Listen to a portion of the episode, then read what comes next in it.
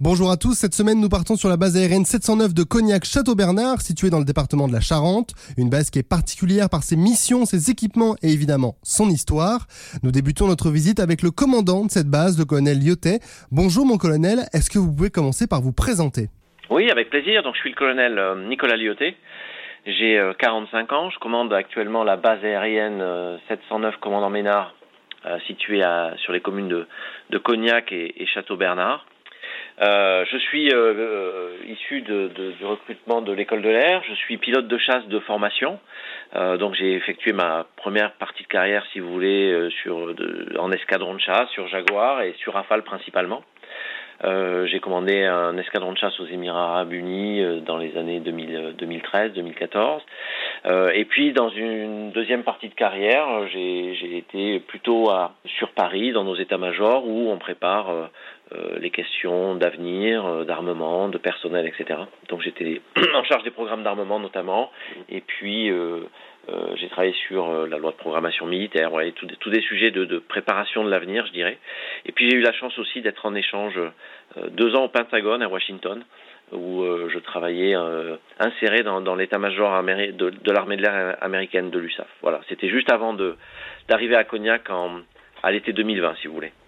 D'accord, très bien. Le Pentagone, vous y, faisiez quoi un peu plus précisément? Écoutez, on a des, euh, on a des, euh, des postes d'officiers d'échange. Ce sont des échanges croisés où on envoie euh, quelques officiers aux États-Unis et insérés dans, les armées, dans les états-majors au Pentagone. On a aussi des officiers d'échange qui sont à Paris, et euh, on travaille sur des sujets euh, de, de, préparation du futur, d'interopérabilité entre nos matériels, etc., etc.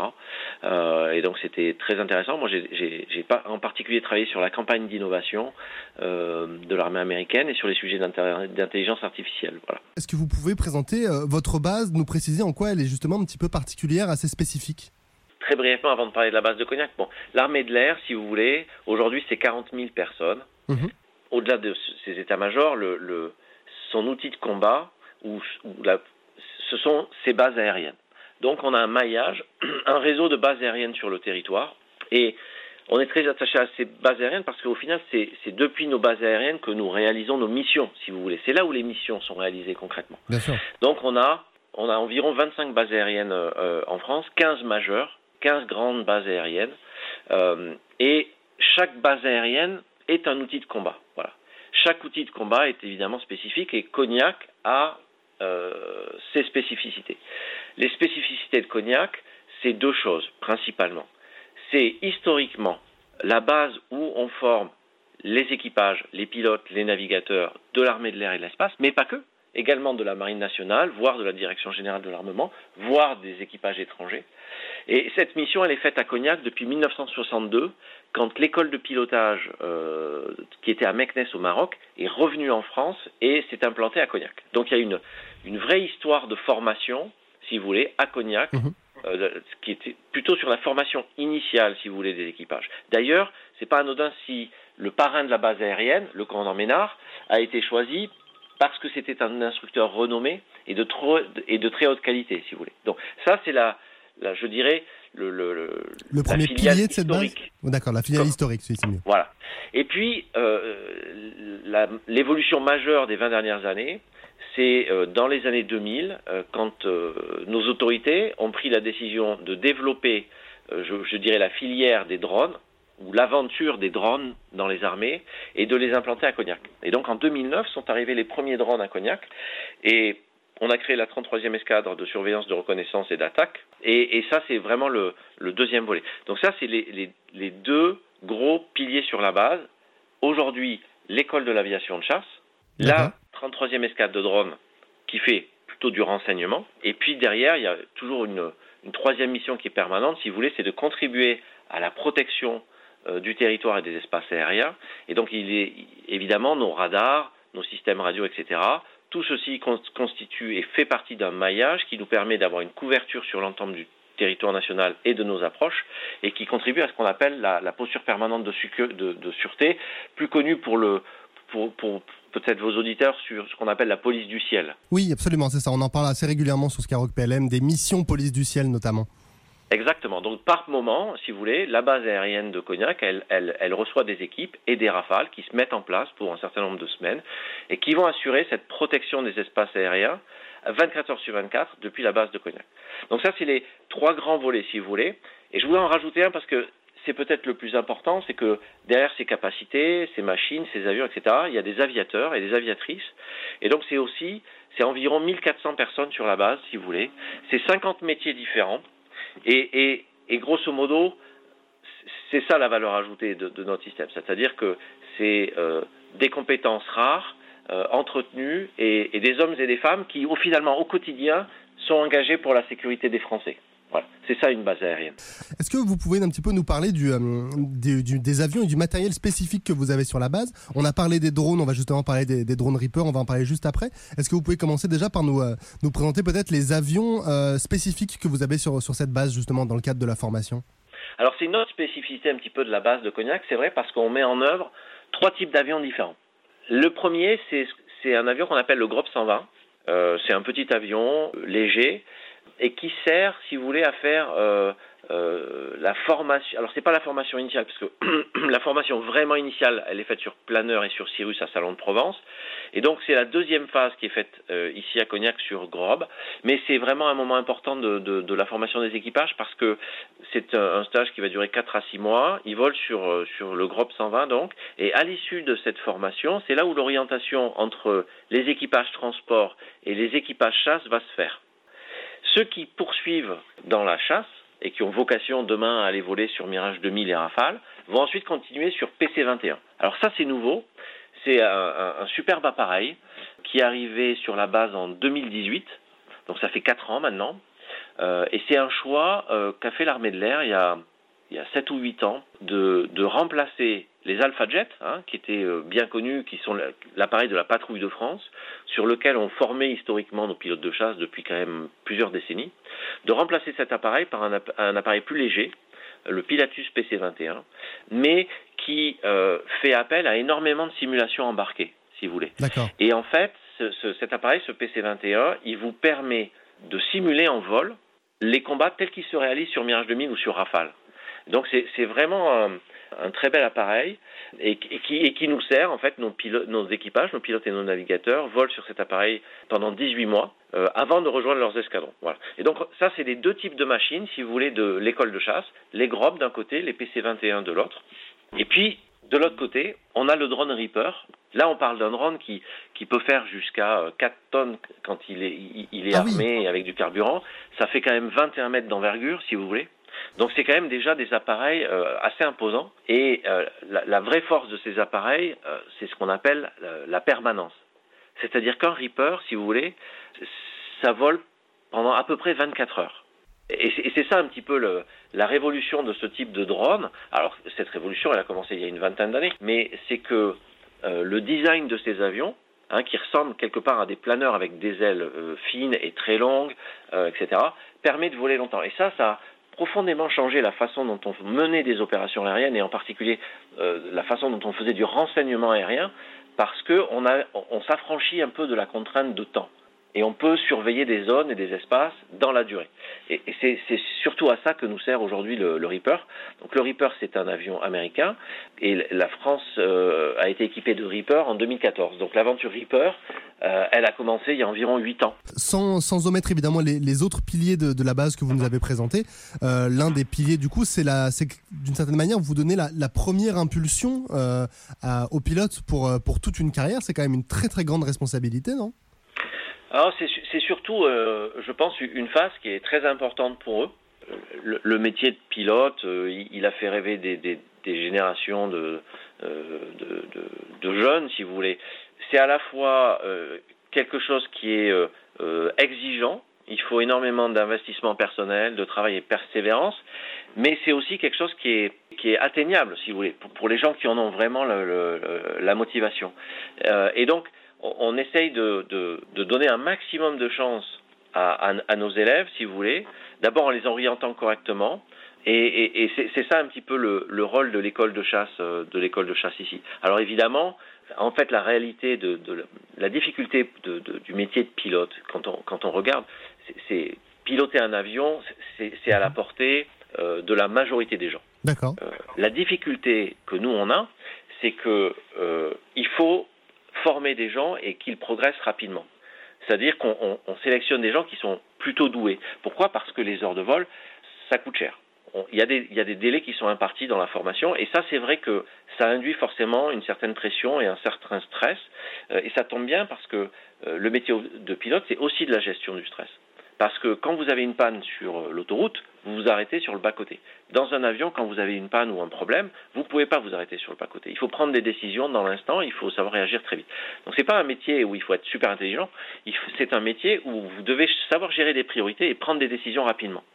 Et toute la formation, si vous voulez, qui est réalisée euh, au sein des écoles de formation du personnel navigant, donc c'est pas que à Cognac, euh, le but c'est d'aller détecter ces qualités et de d'aider et de former nos, nos, stagiaires pour développer ces qualités qui sont nécessaires aujourd'hui pour être pilote ou navigateur, si vous voulez. Et d'ailleurs, on, a gardé euh, un système de parrainage dans nos unités. Hein. Quand un jeune arrive chez nous en, dans une unité opérationnelle, euh, on, lui donne un parrain, c'est-à-dire un pilote un peu expérimenté qui a vraiment vocation à, à l'accompagner euh, et l'aider, si vous voulez, dans, dans ce parcours qui est exigeant mais passionnant.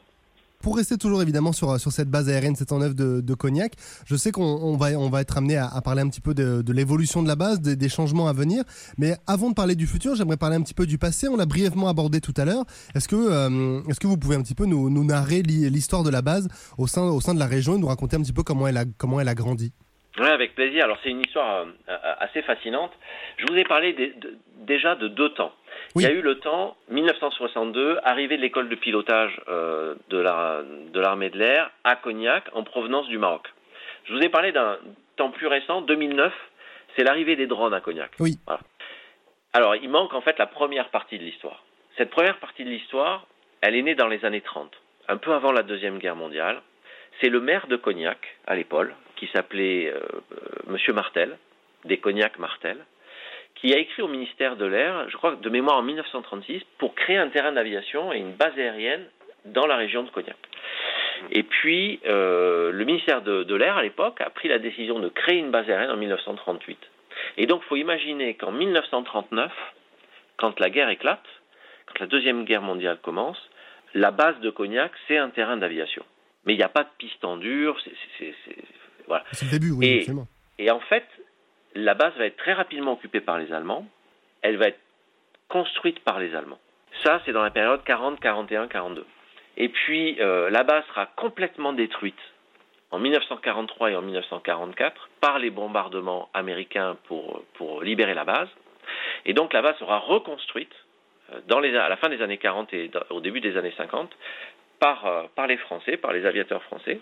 Euh, voilà, donc ça c'est la, la, première partie euh, un petit peu de, de, de, l'histoire qui est, pour dire, une naissance un petit peu chaotique. Oui, c'est le moment qu'on Mais qui lie un petit peu quelque part euh, la base et son territoire, la base et Cognac. Vous voyez ce que je veux dire? Le, fait que ce soit le maire de la ville, Monsieur Martel, qui demandait au ministère de l'Air la, la, la, création de, de la base dans les années 30. Voilà c'est une belle histoire. Et, cette histoire, euh, alors là, toute l'histoire hein, que je vous ai présentée un peu en trois parties, cette, création, naissance un peu chaotique pendant la guerre, euh, l'arrivée de l'école de pilotage en 62 et l'arrivée des drones en, en, 2009, si vous voulez, elle est magnifiquement retracée dans notre musée. On a la chance d'avoir euh, un musée que l'on peut visiter, notamment pendant les journées portes ouvertes ou les, les journées du patrimoine.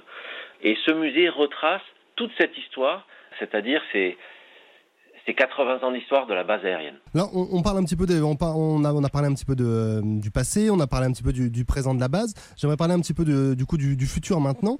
les, les évolu quelles évolutions justement sont, euh, sont, prévues au niveau de, de la base de, Cognac? On parlait, je parlais tout à l'heure euh, de, de, voir comment, comment elle avait grandi, comment elle compte continuer de grandir aujourd'hui cette, euh, cette base aérienne?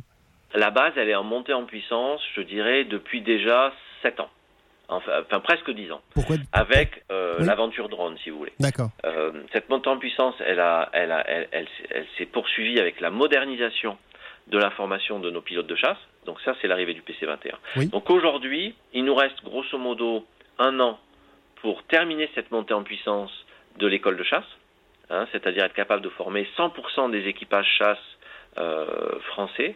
Et donc on a les dernières machines, les derniers PC-21 qui seront livrés d'ici la fin de l'année. ça, c'est sur le volet école. Sur le volet des drones, la montée en puissance, elle va durer encore, je dirais, jusqu'à la fin de la décennie. Parce que, ce, que je, vous disais tout à l'heure, c'est que le vrai carburant des drones, c'est les aviateurs, c'est les équipages. Euh, et donc on est en, phase de montée en puissance en termes de nombre d'équipages. Euh, euh, faut les recruter, il faut les former, etc. Et donc on, est en train de densifier, si vous voulez, nos, nos équipes pour mettre en œuvre l'ensemble des, des drone reapers que, nous avons. le futur, c'est aussi, là je vous ai parlé en fait d'avions, de, de, PC-21, de, de, de Reaper, ce sont des capacités, mais au final, et c'est peut-être mon travail principal, c'est que derrière ces capacités, il faut aligner euh, des hommes et des femmes, du personnel, des ressources humaines. Euh, donc ça, c'est le deuxième sujet. C'est en fait environ 200. On a, on a accueilli 200 nouveaux aviateurs sur la base dans les deux dernières années. On en a encore 200 à accueillir dans les deux prochaines années. Euh, et puis le, donc ça c'est le pilier RH si vous voulez. Et puis le dernier pilier, c'est l'infrastructure, c'est-à-dire que quand une base euh, monte en puissance comme ça, il faut redimensionner vos infrastructures pour accueillir tout ce personnel. Euh, et là, je parle de choses euh, très simples mais très essentielles. L'hébergement du personnel, les, cantines, on appelle ça des, messes sur, sur, sur, les bases aériennes, votre réseau électrique, vos, vos réseaux de distribution d'eau, etc., etc. Donc il y a toute une transformation de la base qui va s'étaler sur les dix prochaines années. voilà. Donc pour résumer, L'avenir, c'est des capacités qui se renforcent, de nouvelles capacités, et puis des ressources humaines et de l'infrastructure. Et aligner tous ces projets, eh ben c'est le, le rôle de, c'est le quotidien de mon état-major et des personnels qui travaillent autour de moi pour conduire cette transformation euh, euh, importante. Et pour rebondir sur, sur, votre résumé, quand vous, quand vous dites l'avenir, est-ce que l'avenir, justement, c'est les jeunes? Ah, L'avenir, c'est toujours les jeunes. Euh, pour plein de raisons. D'abord, ce que je pense profondément, mais aussi parce que euh, les armées, nous sommes une armée jeune. Les armées, par définition, doivent être jeunes. Voilà. C'est une exigence que euh, d'être euh, prêt à servir la France, d'être prêt à combattre, d'être prêt à mourir. La moyenne d'âge, si vous voulez, des aviateurs, par exemple, sur une base aérienne, c'est environ 35 ans. Oui, c'est assez jeune, effectivement. Et donc, on a un système de flux. Et donc, on a, en termes de recrutement, c'est très important. On recrute 3 à 4 000 aviateurs chaque année. Hein. Euh, la marine également, l'armée terre aussi. Le recrutement du ministère des Armées, c'est un recrutement très important dans le pays. Euh, euh, et, donc c'est quelque chose de, vital pour nous parce qu'il faut en permanence, il y a cette exigence d'avoir des aviateurs, des soldats, des marins, etc., qui sont, qui sont jeunes. et donc on mène euh, beaucoup d'actions sur la base au profit de la jeunesse. il y a un deuxième volet, si vous voulez, à ça, ça c'est l'aspect recrutement, mais il y a aussi euh, l'importance, depuis qu'il n'y a plus le service national, de faire comprendre ou de s'assurer que nos citoyens comprennent que euh, nous sommes leur armée et que l'armée ou les armées françaises, leur vocation, c'est de protéger la nation et les citoyens. C'est une autre façon de le dire, on appelle ça le, lien armée-nation. Et donc, c'est important pour nous de, de, tisser et de renforcer en permanence ce lien entre euh, l'armée et la nation. L'armée est l'émanation, est l'émanation de notre nation, et donc c'est l'armée de la nation française, des citoyens français, si vous voulez. Et comment, justement, vous parlez, vous parlez d'actions que vous menez pour permettre d'entretenir ce lien armée-nation, pour faire connaître euh, les armées euh, aux plus jeunes, notamment peut-être ceux qui sont, euh, qui sont des, enfants pas issus de, familles militaires, militaires par exemple. Quelles sont ces actions d'un point de vue un peu plus, un peu plus concret, si vous avez des, exemples à nous donner? Alors, il y en a beaucoup, je ne vais pas tous les citer, mais on a un certain nombre d'initiatives qui, sont qui sont en place sur la base. Donc, par exemple, déjà, on, accueille chaque année 1500 jeunes qui font euh, leur JDC, leur journée euh, défense citoyenneté. Voyez, dans le parcours de citoyenneté. Ça, de... ça c'est la, ça, c'est la journée qui est obligatoire pour euh, tous les jeunes à partir de, à partir de 16 ans, si je dis pas de bêtises. Exactement.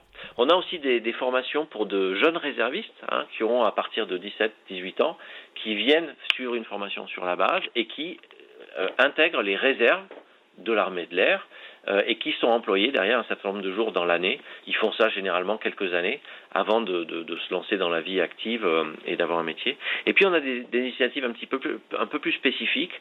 Euh, on a quatre classes de défense et de sécurité globale. Donc qu'est-ce que c'est qu'une classe de défense et de sécurité globale? C'est un accord, si vous voulez, entre une unité de la base et une classe alors du cognac ou plus généralement du, du, département, et on crée des liens privilégiés, des échanges entre cette unité des classes de quelle, et cette classe. Pardon, excusez-moi, des, classes de quel niveau à peu près euh, Généralement, les classes de défense, c'est des classes de troisième. D'accord. Et puis après, on a, pour ceux qui veulent aller un petit peu plus loin, quand ils sont au lycée, ils peuvent prendre une option brevet d'initiation aéronautique, ça s'appelle le BIA. Et donc là, c'est une formation qui se fait tous les mercredis après-midi. On a une trentaine de jeunes qui suivent cette formation euh, euh, et, qui est qualifiante un peu dans leur parcours, si vous voulez, et qui est reconnue, et qui est une, une formation plus poussée sur l'aéronautique, sur euh, la météo, sur la circulation aérienne, sur, sur, tous ces volets. Est-ce que vous avez déjà une devise à la, sur la base aérienne 709 on a une devise sur la base aérienne 509. Je ne sais pas si elle est officielle. D'accord. Euh, mais euh, si vous voulez, quand euh, avec l'arrivée des drones, on, se retrouve dans une situation un peu spécifique où on a d'un côté une école, si vous voulez, et d'un côté une escadre de renseignement et, de combat quelque part.